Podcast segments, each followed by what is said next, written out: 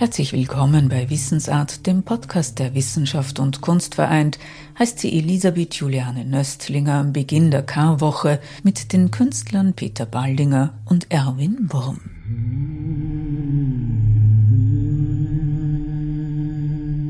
Ich liebe heute die Kirchen für das, dass sie dafür gesorgt haben, Kunst und Bilder in die Welt zu bringen letztlich um sich zu promoten, um das Marketing zu betreiben. Aber das ist das Tolle, was für mich die Kirche ist. Über die religiösen Inhalte möchte ich jetzt gar nichts sagen, weil ich nicht auch so stark mich damit auseinandersetze. Aber verstehen tue ich es schon. Ich weiß natürlich, worum es dabei geht. Und ich habe auch keine Scheu davor. Und wenn man jetzt sich mit der Fastenzeit auseinandersetzt und wenn man jetzt also eingeladen ist, eine Gestaltung dazu zu machen, eine, ein Fastentuch, eine Verhüllung des Mysteriums, um das es dort das ganze Jahr über geht, dann ist das ja letztlich als genau künstlerische Herausforderung und bildnerische Herausforderung wieder eine ganz schöne und eben andere Aufgabe. Und sich der zu stellen, ist toll. Erinnern Sie sich an die Steine, die im Jahr 2019 vom 6. März bis 10. Juni im Wiener Stephansdom von der Decke fielen, das Mittelschiff der Kirche ausfüllten? Es war das Ergebnis von Peter Baldingers zweiter Einladung, das Fastentuch zu gestalten und darüber hinaus die Liturgie vom Aschermittwoch bis zu Pfingsten künstlerisch zu begleiten.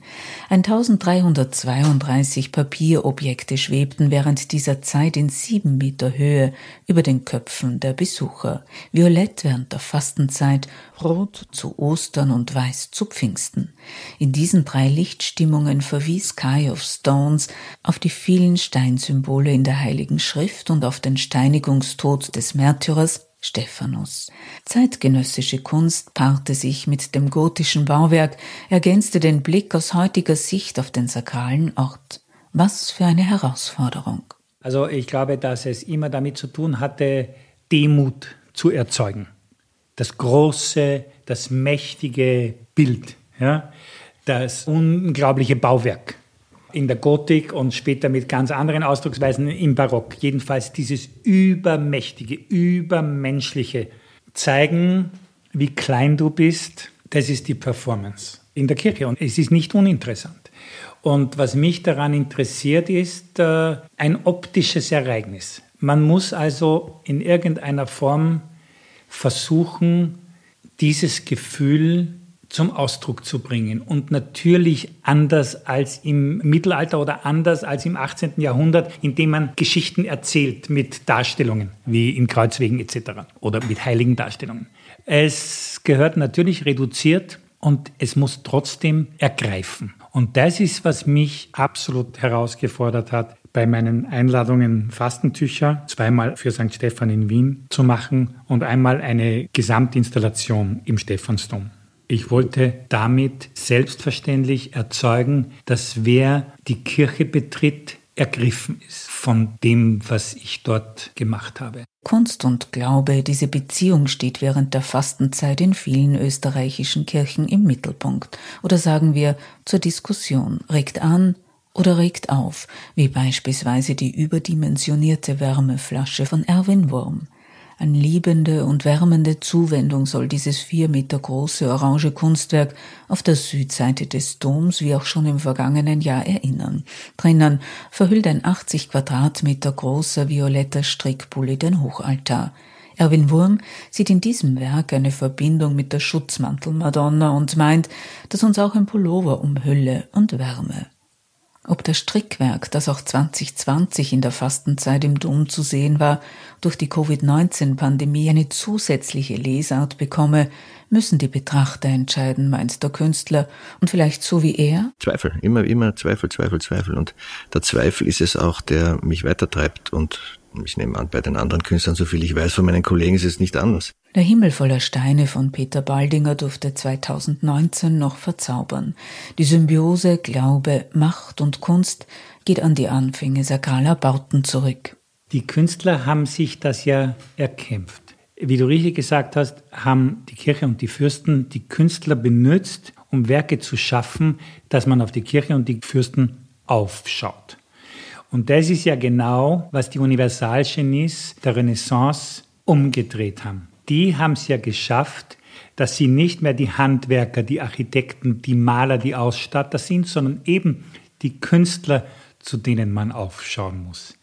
Weil sie sozusagen das Göttliche können, nämlich schöpfen.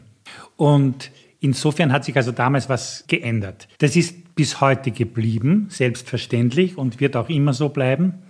Aber in unserer Gesellschaft, in Österreich, speziell in Österreich, ist das ja überhaupt nicht anerkannt. In Wirklichkeit ist es ja eine sehr kleine, vielleicht Elite oder Spitze der Gesellschaft, die sich damit überhaupt auseinandersetzt, die ein Urteil sich bildet und auch bilden kann.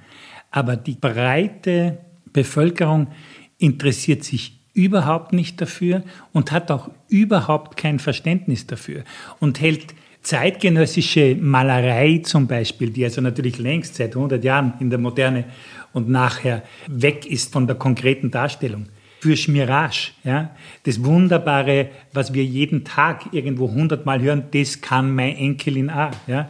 Das ist in Wahrheit das Kunstverständnis, das es in Österreich gibt. Willst du da in gewisser Weise einen Konterpunkt setzen, aufklärerische Arbeit leisten?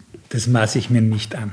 Vielmehr spielt Peter Baldinger Geschehnisse, so bei seinem Fastentuch im Jahr 2019, das zweite, das er für den Wiener Stephansdom nach 2013 gestaltet hat.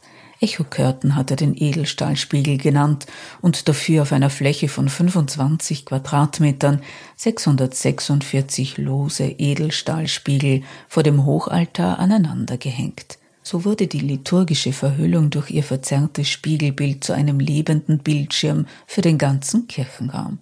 Im Begleitband zur Ausstellung Sky of Stones der im Artbook Verlag erschienen ist, schreibt Alexander Klee über sogenannte hängende Schlusssteine, eine Sonderform einiger spätgotischer Gewölbe.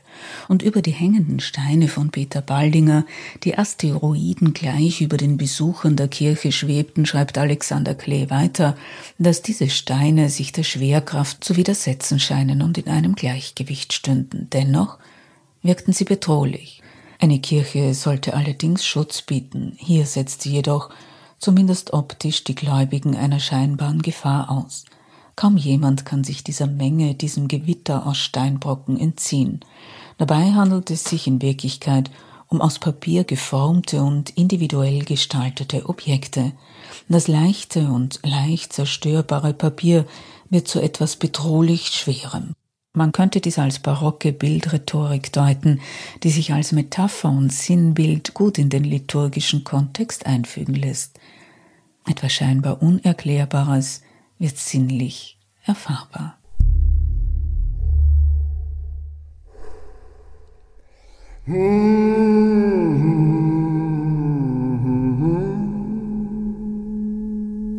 Mit seinem Fastentuch fordert Baldinger unsere Beobachtungsgabe erneut heraus.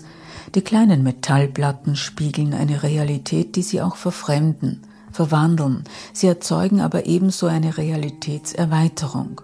Sie werfen Licht, entwickeln eine Eigendynamik durch die Reflexion, beeinflussen unsere Raumwahrnehmung, indem sie sich selbst bewegen und indem wir auf sie zutreten oder uns von ihnen entfernen. So sollten wir also immer genau hinsehen und prüfen, was wir als Tatsache akzeptieren.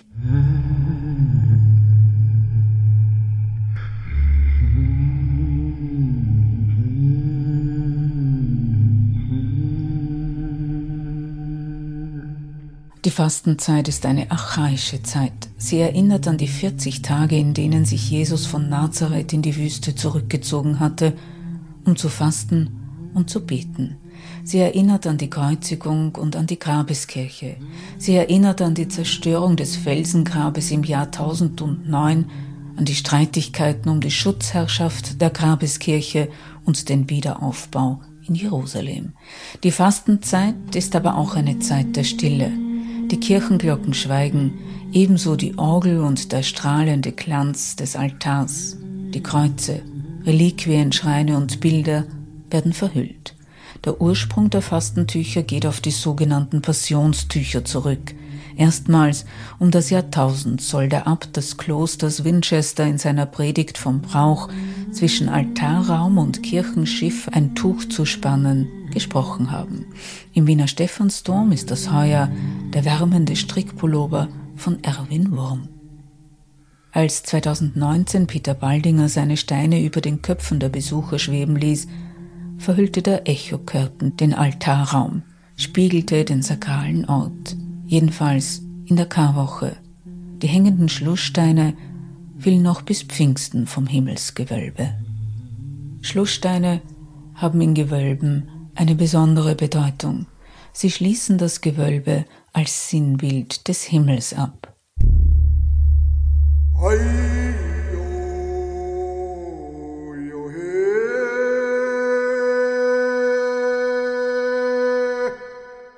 Angang Yak, der diesen Podcast mit seinem Gesang begleitet hat, ist Eskimo.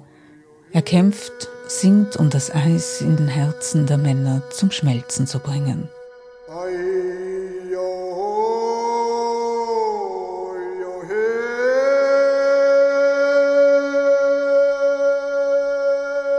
Sie hörten einen Podcast über Fastentücher von Peter Baldinger und Erwin Wurm, produziert von Wissensart, dem Podcast der Wissenschaft und Kunst vereint. Auf Wiederhören, sagt Elisabeth Juliane Nöstlinger.